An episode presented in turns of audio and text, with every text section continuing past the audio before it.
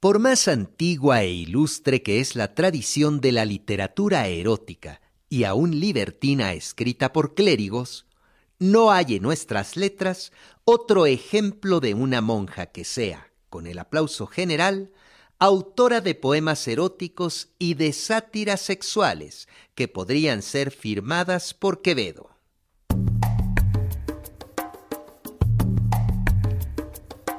Mi juicio puede parecer excesivo. Algunos recordarán las cartas de Mariana Alcoforado, la monja portuguesa. Aparte de ser sublimes, se dice que son una superchería. Los poemas de Sor Juana nunca hacen la menor alusión al estado religioso.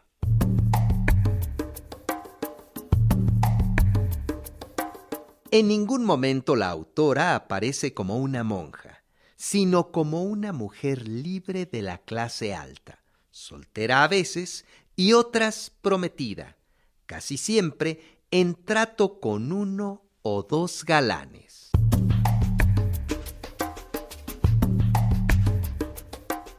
Sus poemas sin duda escandalizan al severo confesor Núñez de Miranda y al arzobispo Aguiar y Seijas, que siente horror ante el sexo femenino. Sin embargo, durante años callan. Para atenuar el escándalo, se dice que los poemas son de encargo.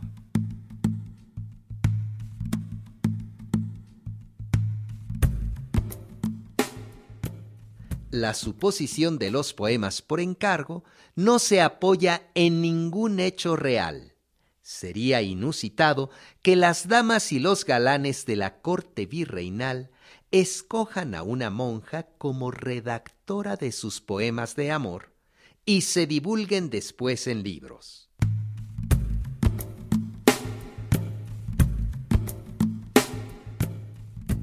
La impunidad de Sor Juana se debe a la protección del palacio y a la ambigüedad de su situación.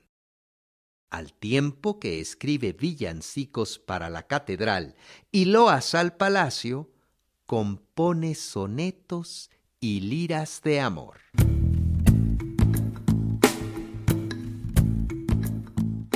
Sor Juana paga con creces, al final de sus días, la tolerancia de que gozó. Sus perseguidores son tanto más duros cuanto más blandos fueron antes.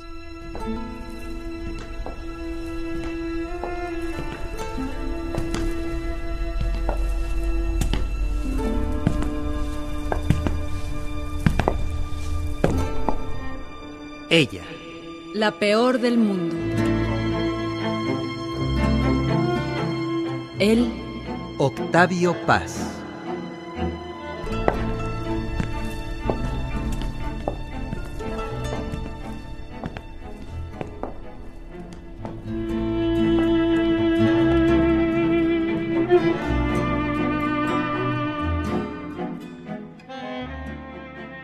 Lo que llamamos experiencia vivida abarca lo real y lo imaginario, lo pensado y lo soñado.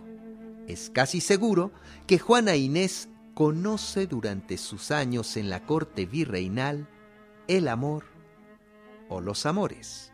En el claustro tampoco es inmune a la pasión, como lo prueba su afecto por la virreina María Luisa.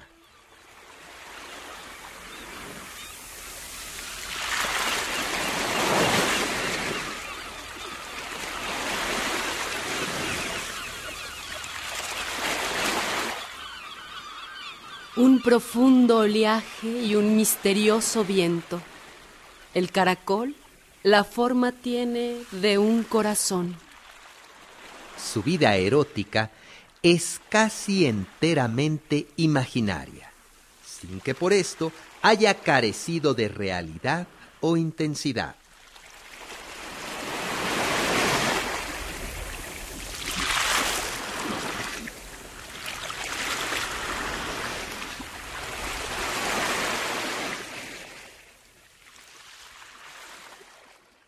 Amores que ella escribe sin amores. Comenta Calleja. Yo aclaro, sin amores, pero con amor. Veo a la linda monja al lado del pizarrón, con regla, compás, gis y sobre el pupitre unas orejas de burro para los escolapios de mollera cerrada. Al amor, cualquier curioso hallará una distinción, que uno nace de elección y otro de influjo imperioso. Este es más afectuoso, porque es el más natural y así es más sensible, al cual llamaremos afectivo, y al otro, que es selectivo, llamaremos racional.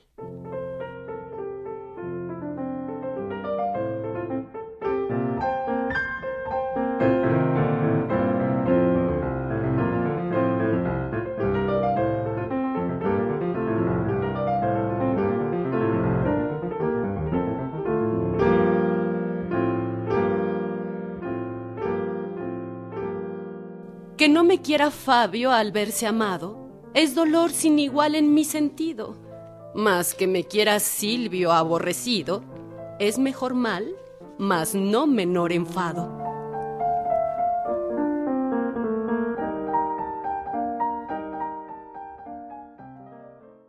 ¿Qué sufrimiento no estará cansado si siempre le resuenan al oído, tras la vana arrogancia de un querido, el cansado gemir de un desdeñado? Hay una serie de sonetos que exponen en silogismos rimados una geometría de los afectos. El triángulo. Quiere a Fabio que no la quiere y aborrece a Silvio que la quiere. Doble tormento. Pues padezco en querer y en ser querida. El polígono. Las otras quieren ser adoradas por todos, y no les basta un solo amante, mientras que ella nada más quiere ser correspondida por uno. Moraleja. Porque es la sal del gusto el ser querida, que daña lo que falta y lo que sobra. La intersección. Ama a Silvio que no la merece y quisiera negar su... Mi infame amor. Pero advierte que ya es es bastante pena confesarlo. En otro soneto cambia de opinión. No solo a ti, corrida, te aborrezco, pero a mí por el tiempo que te quise. En otro soneto, más cuerda, reflexiona. ¿Quién en amor ha sido más dichoso?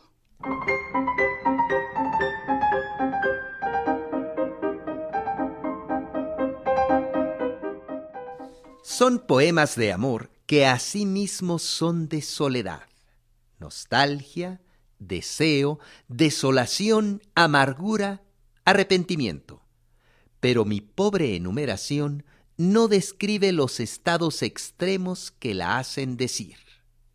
No quiero más cuidados de bienes tan inciertos, sino tener el alma como que no la tengo. A la pena de una ausencia inminente, ya húmedos los ojos, dice con gracia. Porque va borrando el agua lo que va dictando el fuego. Abundan las metáforas que tienen por tema la escritura, papel, pluma, tinta, letras, soledad. En un soneto fúnebre dedicado a Laura, la virreina Leonor Carreto, al verse escribiendo, anota y hasta estos rasgos mal formados sean lágrimas negras de mi pluma triste. En unas liras habla a solas con el amigo ausente y la imagen reaparece ahora más intensa. Óyeme con los ojos, ya que están tan distantes los oídos, y de ausentes enojos en ecos de mi pluma gemidos y ya que a ti no llega mi voz ruda, óyeme sordo, pues me quejo muda. Celos, ausencia, muerte, nombres distintos de la soledad. A solas y porque está sola inventa situaciones que le sirven para desahogarse y conocerse. Su vida imaginaria es una metáfora de introspección.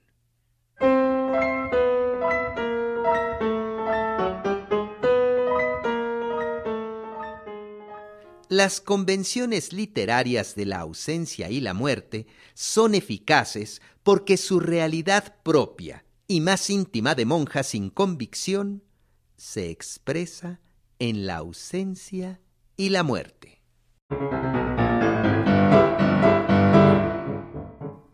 Al fin sola con ella misma en su alcoba, lejos de parientes y amigos hurtada de tantos ojos impertinentes.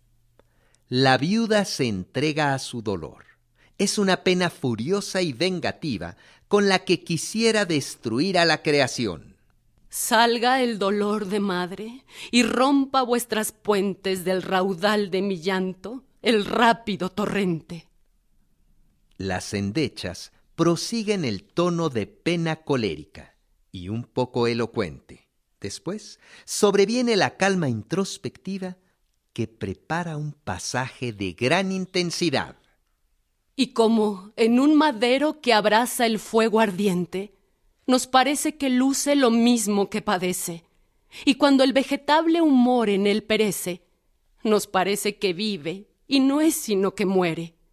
Así yo, en las mortales ansias que el alma siente, me animo con las mismas congojas de la muerte.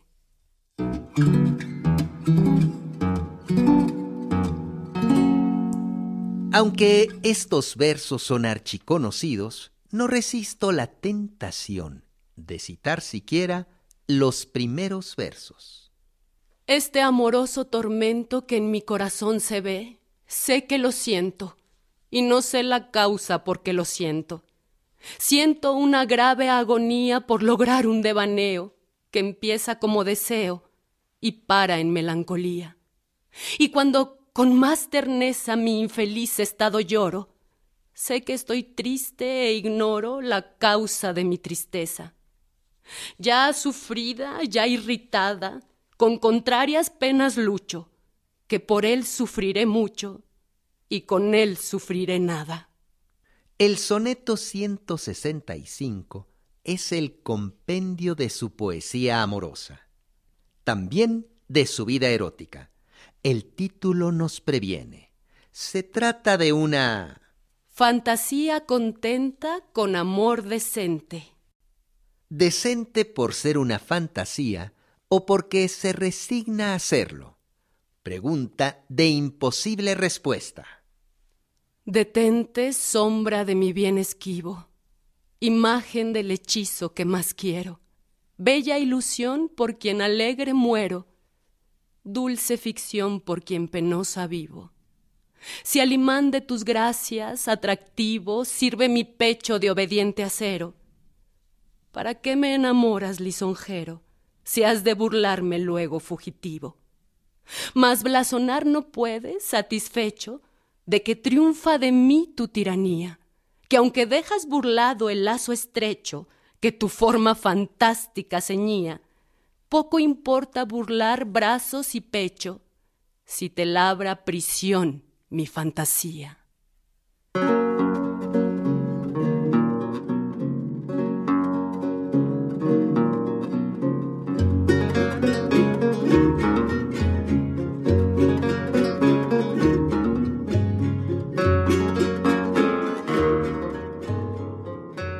Hasta 1692, Sor Juana se mantiene firme ante las presiones de su confesor Núñez de Miranda y los otros prelados que la conminan a que abandone las letras. Un año después, en 1693, cede y no vuelve a escribir una línea. Sor Juana deja pocos poemas religiosos, apenas 16 se ha dicho unas veces con escándalo y otras con unción, que el lenguaje de la poesía mística, sobre todo el de la española, es indistinguible del de la poesía erótica profana.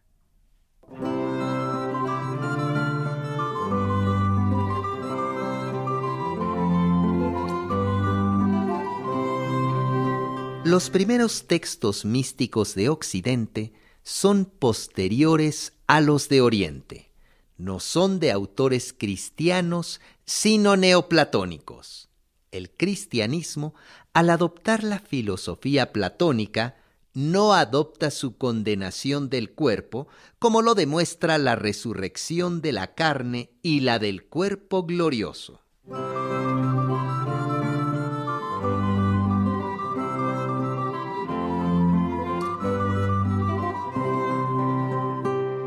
El misticismo cristiano, derivado del platónico, encuentra en la poesía erótica profana una mina de imágenes y asociaciones. La lectura del Cantar de los Cantares como texto místico sería imposible si el cristianismo, a la inversa del platonismo, no fuera una religión de encarnación.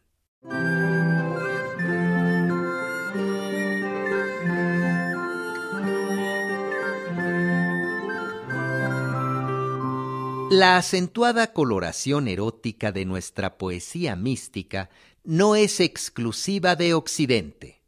Lo mismo ocurre con la mística sufi y con la bhakti de la India. Los poemas de amor divino de Sor Juana continúan dicha tradición.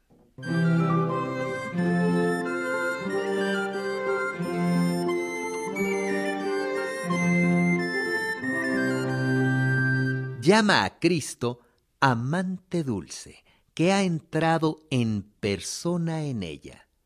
El amante del soneto 164 es un celoso, que para su mal no puede ver el corazón de la que lo adora. Cristo, en cambio, entra en ella. Pregunto, ¿es amor o celos tan cuidadoso escrutinio? Que quien lo registra todo da de sospechar indicios. Pregunta bárbara. El lince divino, a la inversa del amante humano, penetra en los corazones, y para él son patentes las entrañas del abismo. Cristo ve y toca el corazón de su amada sin necesidad de que el corazón salga, deshecho en lágrimas, por sus ojos. Yo me acuerdo oh nunca fuera, que he querido en otro tiempo lo que pasó de locura y lo que excedió de extremo. Mas como era amor bastardo y de contrarios compuesto, fue fácil desvanecerse de achaque de su ser mismo. El romance 56 refiere a un loco amor profano bastardo y de contrarios compuesto, ya desvanecido por su misma impura naturaleza, como en el romance 57. De mí misma soy verdugo y soy cárcel de mí misma. ¿Y cuál es la causa de estos tormentos que ella se inflige a sí misma? El culpable deseo de ser amada. Tan precisa es la apetencia que a ser amados tenemos, que aun sabiendo que no sirve, nunca dejarla sabemos. La apetencia que tenemos de ser amados es una imperfección de nuestra naturaleza, una falta en el sentido original de la palabra. Deseamos porque nos falta ser. El deseo es la señal de nuestra insuficiencia.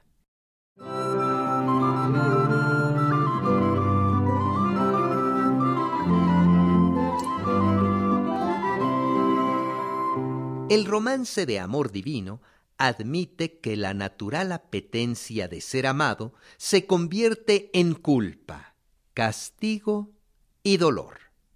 A la criatura imperfecta no le basta con amar. Por eso sufre y sufrirá. Dejará de sufrir cuando ame sin esperar correspondencia.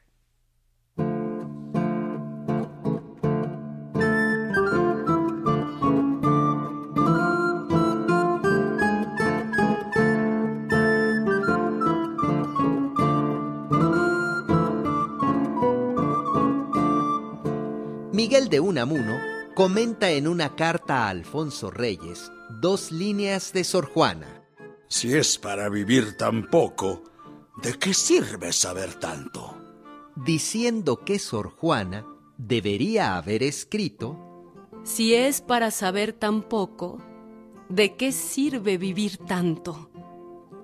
El saber al que alude Unamuno es el de las cosas primeras y últimas.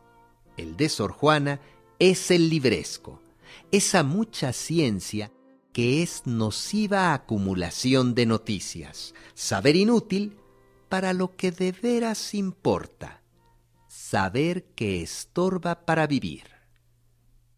Qué feliz es la ignorancia del que indoctamente sabio haya de lo que padece en lo que ignora sagrado. La ignorancia que admira Sor Juana en su romance, no en la realidad de su vida, no es la docta ignorantia, resultado del mucho saber y mucho pensar, sino la del lugareño que compensa su no saber con una cuerda resignación. Aprendamos a ignorar. Elogio de la ignorancia que sólo puede hacer un docto. El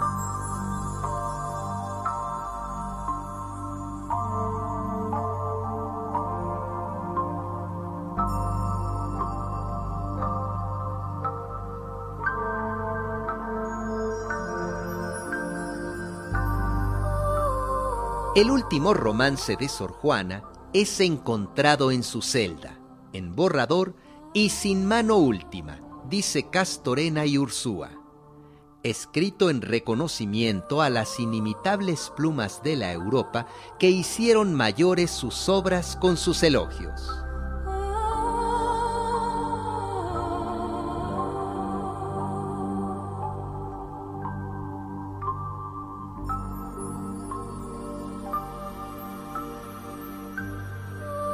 Sor Juana alude a los doce poetas y a los siete teólogos que la alaban, a veces de manera extravagante en el segundo tomo de sus obras. Sevilla, 1692. El libro debe haber llegado a México a fines de ese año, de modo que el poema encontrado en la celda es de los últimos meses de 1692 o de los primeros de 1693. Inmediatamente anterior a su llamada conversión, a su obediencia de abandonar las letras. Además de su interés biográfico, el poema contiene cuatro versos que definen, sin definirla realmente, la seducción que ejercen sobre nosotros su poesía y su persona. Qué mágicas infusiones de los indios herbolarios de mi patria entre mis letras el hechizo derramaron.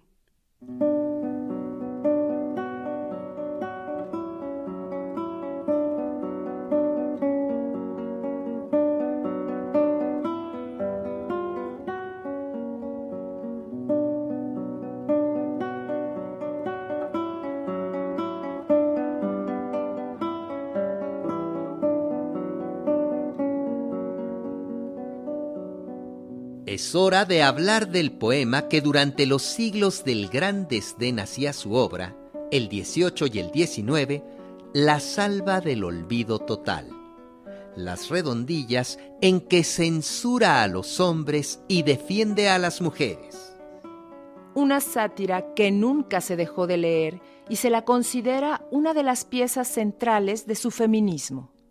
Hombres necios que acusáis a la mujer Hombres sin razón. necios que acusáis a la mujer Hombres sin razón. necios que acusáis a la mujer Hombres sin razón. necios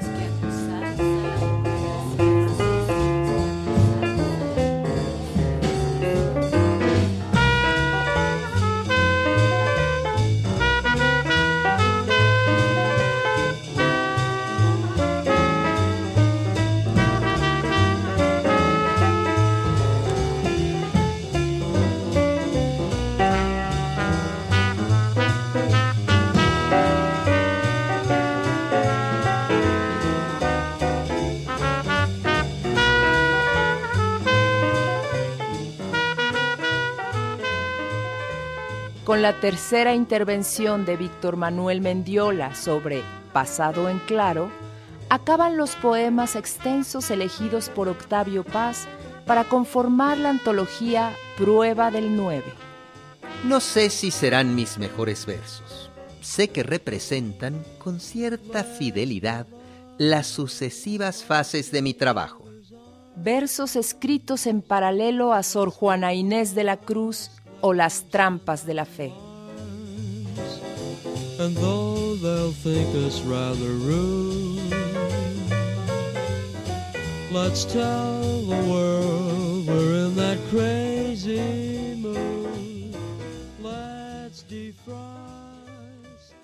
En mi casa los muertos eran más que los vivos.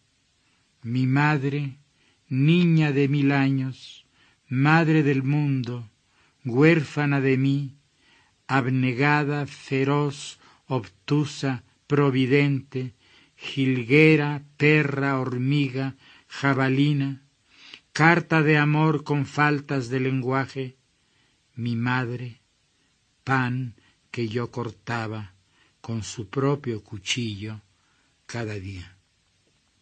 Los fresnos me enseñaron, bajo la lluvia, la paciencia, a cantar cara al viento vehemente. Virgen somnílocua, una tía me enseñó a ver con los ojos cerrados, ver hacia adentro y a través del muro. Mi abuelo, a sonreír en la caída y a repetir en los desastres. Al hecho, pecho. Esto que digo es tierra sobre tu nombre derramada. Blanda te sea.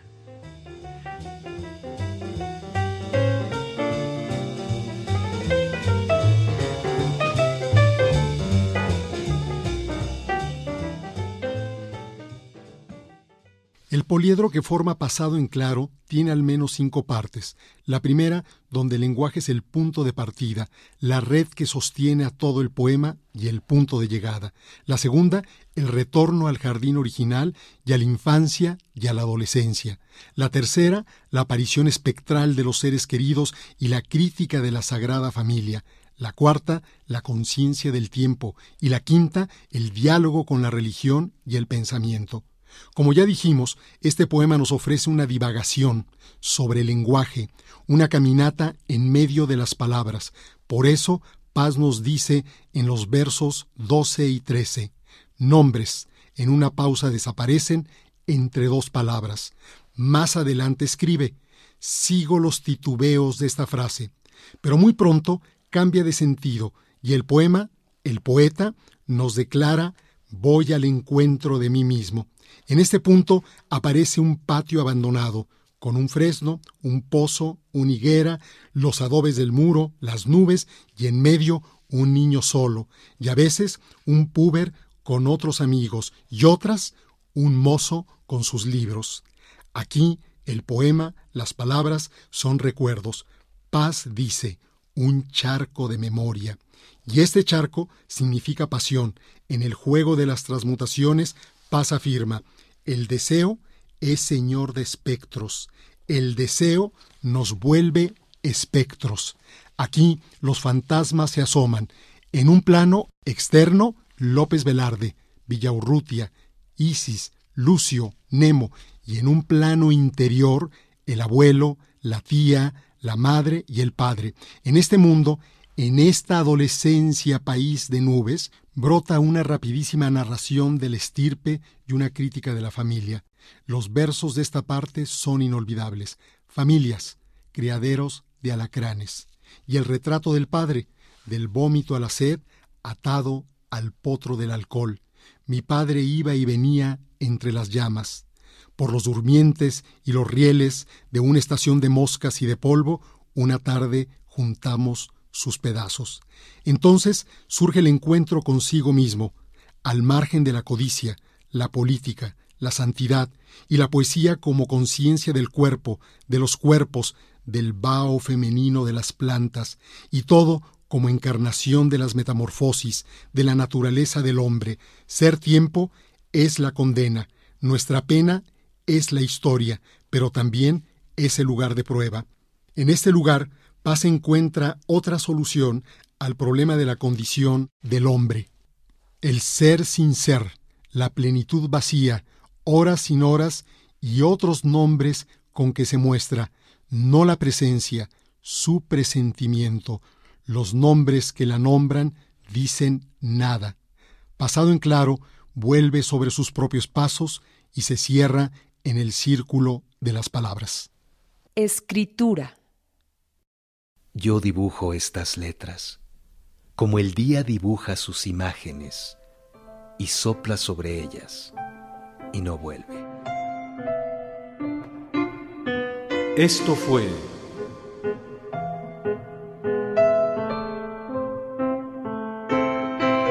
Ella. La peor del mundo.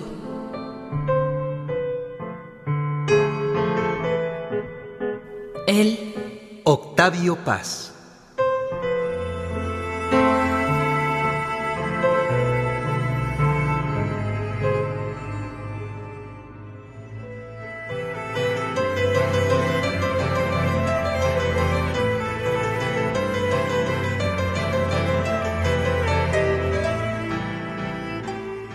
Estudio biográfico de Marcela Rodríguez Loreto, basado en el ensayo de Octavio Paz, Sor Juana Inés de la Cruz o Las Trampas de la Fe. Poemas tomados de la antología Prueba del 9 de Octavio Paz.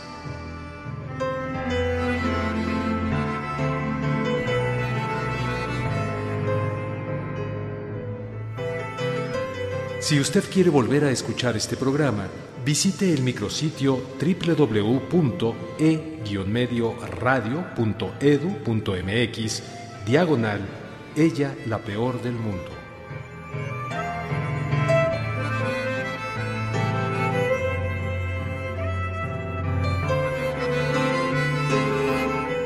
Participamos en la realización de este programa como Octavio Paz, Ignacio Casas, Gabriela Betancourt es Sor Juana. Actuaciones de Berta Vega, Sergio Alberto Bustos y José Ángel Domínguez. Ingenieros de audio Luis Felipe Oropesa y Francisco Aguilar.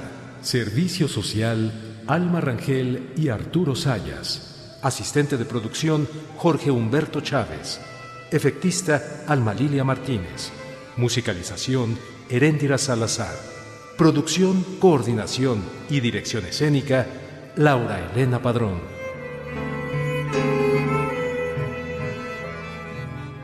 Radio Educación y las emisoras culturales de México rinden un homenaje nacional al Premio Nobel Octavio Paz y a la décima musa Sor Juana Inés de la Cruz.